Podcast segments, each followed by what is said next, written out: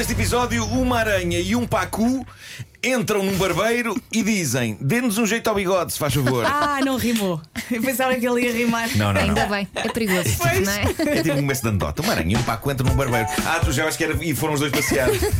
pois, mas não, mas não. Bom, eh, ontem estive. eh, ontem estive a ler artigos eh, antes de dormir. Li artigos vários sobre temas eh, e li um sobre uma nova tendência na moda masculina no que toca a pilosidade facial. E eu não sei o que é que vocês acham sobre isto e queria, que- queria expor-vos eh, esta questão. Por um lado, é o regresso do bigode, ok? Por outro, não é um bigode qualquer. Estamos a falar do bigode duplo. Como assim? E o que é o bigode duplo? Na verdade, é fascinante. Portanto, a pessoa tem o seu bigode normal, certo? No sítio normal do bigode. Por baixo do nariz, bigode. E depois, no queixo. A barba está cortada para ficar na forma exata do bigode. Portanto, é como se, a Credo. pessoa, como se a pessoa tivesse um bigode por baixo do nariz e outro rigorosamente igual Quê? por baixo da boca. Como se fosse uma No dupla queixo. seta a apontar para cima. É um bocado Isso isso. na hora do beijinho pode confundir. Um bocado isso. Pode estar a, pode estar a beijar o queixo em busca da boca. Mas eh, houve uma altura da minha vida há uns anos em que eu tive de usar bigode por questões profissionais, porque estava a fazer uma campanha publicitária para uma, uma marca de máquinas de barbear e eu confesso que não fiquei fã de ser um gajo de bigode. Há, há gente que consegue ostentar um bigode com segurança e estilo. Tu querias ser o Burt Reynolds português? Eh, Não, eu na verdade não queria. Eu queria rapidamente que a barba crescesse. Eh, isso era o que eu queria. Mas, mas há, há malta que, que ostenta bigode com segurança e estilo. Sim, sim. Eh, Burt Reynolds, António Sala. António Sala para mim era o mestre. Sim, sim, sim. E lembro-me de, na altura, submeter o meu bigode à aprovação de António Sala. Mandei-lhe uma SMS com uma fotografia minha com o bigode. Isso não é só estranho, não é? E. Portanto, Não, eu Acho não, que foi não. nessa O altura Sala. que o Sala cortou o dele. Lá está. Ou seja, ele, ele, ele para já ele mandou uma, uma mensagem de volta a dizer: Ei, agora é que você vai ter senhoras a cair-lhe aos pés. O, que na verdade era algo que eu não queria, não só porque estava casado, mas porque deve ser terrível ter de estar sempre a ajudar senhoras a levantar-se. Muito chato. Ainda por cima, senhoras apaixonadas por mim e pelo meu bigode. Mas a parte interessante é mesmo essa: é que foi precisamente quando eu estava a usar bigode para esta campanha que o António Sala decidiu tirar o dele. O que achei bonito foi quase como se o, o grande Sala me estivesse a passar o testemunho. É a passagem percebem? de testemunho, Como, como se eu estivesse a herdar o bigode de uma lenda. Exato, exato. Mas sentiste o sexo à pila ou não? Não, não. Ah, e, e eu explico qual é o problema. É que, apesar da simpatia do António Sala a comentar o meu bigode, eu sempre tive a sensação, e se vocês fizerem uma busca na, na internet, encontram ainda imagens dessa campanha. Vamos fazer. Ah, eu sempre tive a sensação que eu, de bigode, pareço um ator porno dos fins dos anos 70, princípio de 80. Ah, E? A sério. Se- Vamos fazer a busca não era agora, bem o que eu favor. queria. E? Não era bem o visual que eu almejava. Mas se virem a minha fotografia, vão ficar tentados a atribuir-me um nome artístico do género Max Dick. Não, mas tu tens, Claro, logo esse, não é? De tantos, logo esse. tu tens cara de barba. É que, é que esse nome tanto pode ser um ator porno como pode ser um cientista alemão da década de 50. Claro. Não é? Max Dick. Max Dick? Claro. Ah, portanto, eu não morro de amores em ver-me de bigode, mas invejo quem o ostenta com confiança e classe. E agora ainda mais quem decidir usar a mais recente trend ao nível da pilosidade facial, que é o duplo bigode. É bastante estranho. Eu estive a ver várias fotos eu e preciso ver algumas. fotos. Algumas tens de fazer uma busca por double mustache. Vamos lá, estamos Ah, algumas parecem um defeito de imagem, sabem? Os dois bigodes um em cima do outro, com a boca no meio, parece um erro na fotografia. Parece que faz quase doer a vista. Mas o que é certo é que há homens das mais variadas idades a adotar o double mustache. Ai, credo, estou a ver um com um mustache na testa. Olha, Não, eu isto também não- vi esse. não, mas Não, não é isto. Este Também vi esse. Ah, porque esse é, esse é careca e cortou todo o cabelo, exceto o cabelo suficiente Sim, para fazer um sim. E bigode. deixou uma franjinha assim Nossa de bigode. Senhora. Não, não, não. É, é- é lábio e, e queixo. Ai, este enrola. Olha, é este? Sim, há uns que enrolam lá. Pois é. Ai, meu Incrível, Deus. incrível. Procurem double mustache. Também gostaria de ouvir os nossos ouvintes sobre, sobre este, este tema. Ah, e agora, ah, aquele que eu diria que é o vídeo mais aterrorizante que eu vi nos últimos tempos. Ah, vem da Austrália. Eu, eu tenho que pôr isto depois no Instagram ah, para vocês verem.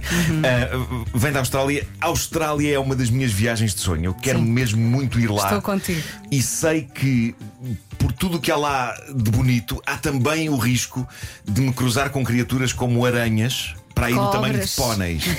Não é? Aranhas. Aranhas nas quais é quase possível colocar uma cela e ir para aí fora. Claro. Pôr um chapéu de cowboy e ir para aí fora em cima da aranha. Pois bem, este vídeo que está a ficar viral, ah, eu, não, eu não trouxe o som porque não adianta muito e tem muito ruído, e, mas é, em cima de tudo é uma coisa que tem que ser vista. Ah, é, um, é um vídeo que está a ficar viral e que mostra um dos piores pesadelos para quem tem aracnofobia.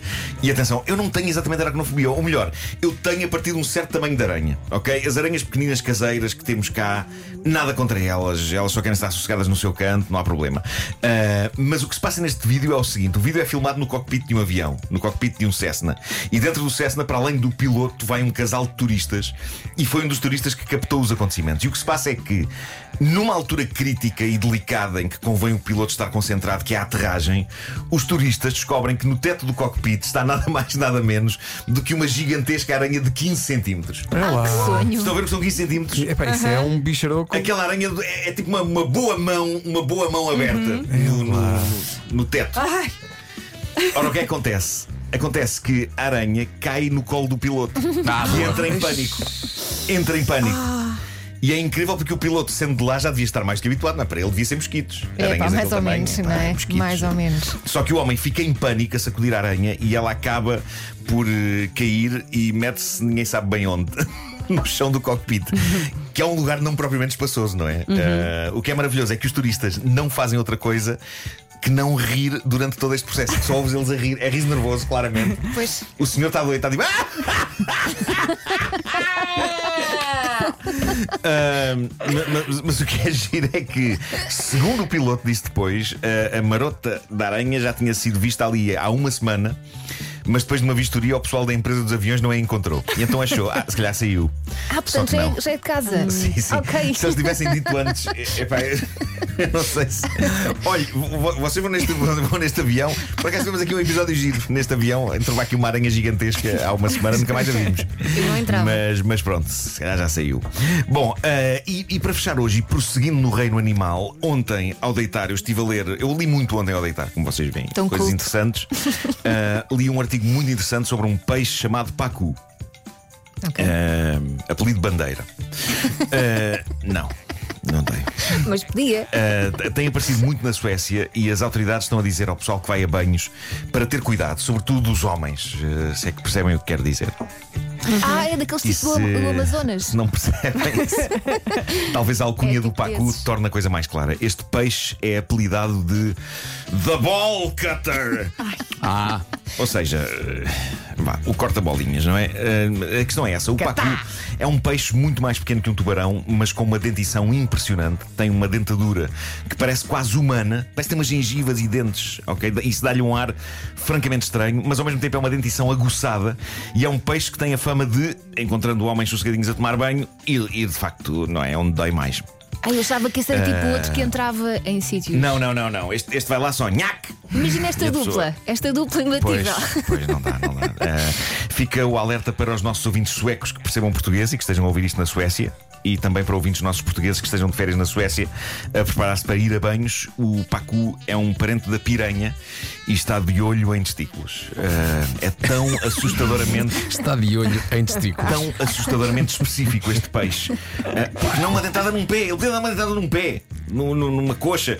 Mas, mas também é verdade que ele só ataca se as ditas partes estiverem em exposição. Ah. O que, o que aparentemente é bastante frequente na Suécia. Há muito homem que aprecia ir a banhos em nu integral na Suécia. Mas quem é que vai Ah, a banhos sabendo que há o Pacu? Muito nudismo. Quem é que arrisca? Pois é. A menos tenha pessoas que não sabem, não é? Gente que gosta de viver no limite, não é? Claro, claro. Não, mas parece que o Pacu só agora é que começou a aparecer, não, não é uma coisa. Ah, ok. Ah. Agora- há muito, muito, muito Pacu eh, eh, na- naquela Pacu. zona. Gosto. Mas, mas consta que ele não ataca testículos de indivíduos que estejam em fato de banho.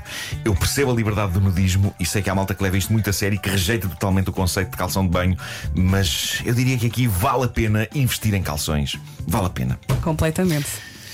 Não só vale a pena, como pode salvar vidas. Amor de Deus. Não é só uma questão de valer a pena, é tipo, bom, quer viver, calções. Oh Elsa, dos justinhos, se calhar é melhor não. Achas que não? Não, dos não, justos porque não, os justinhos por- continuas a porque topar que está lá qualquer coisa. Exato. Pois é, pois é, pois é. Então, mas dos outros ele pode entrar, não é? Não, porque não vê. Não pode. Não vê, não vê, pode não ter, vê. Tem uma cuequinha por dentro. o, Homem que Mordeu o Cão é uma oferta da nova uma rede, carrinha não é? Seat Leon. Há uns que não têm. E há uns que não têm. Pois, pois. Há uns que não têm. E é uma oferta também da FNAC, onde as novidades chegam primeiro. Rádio Comercial. All the artists. Comercial.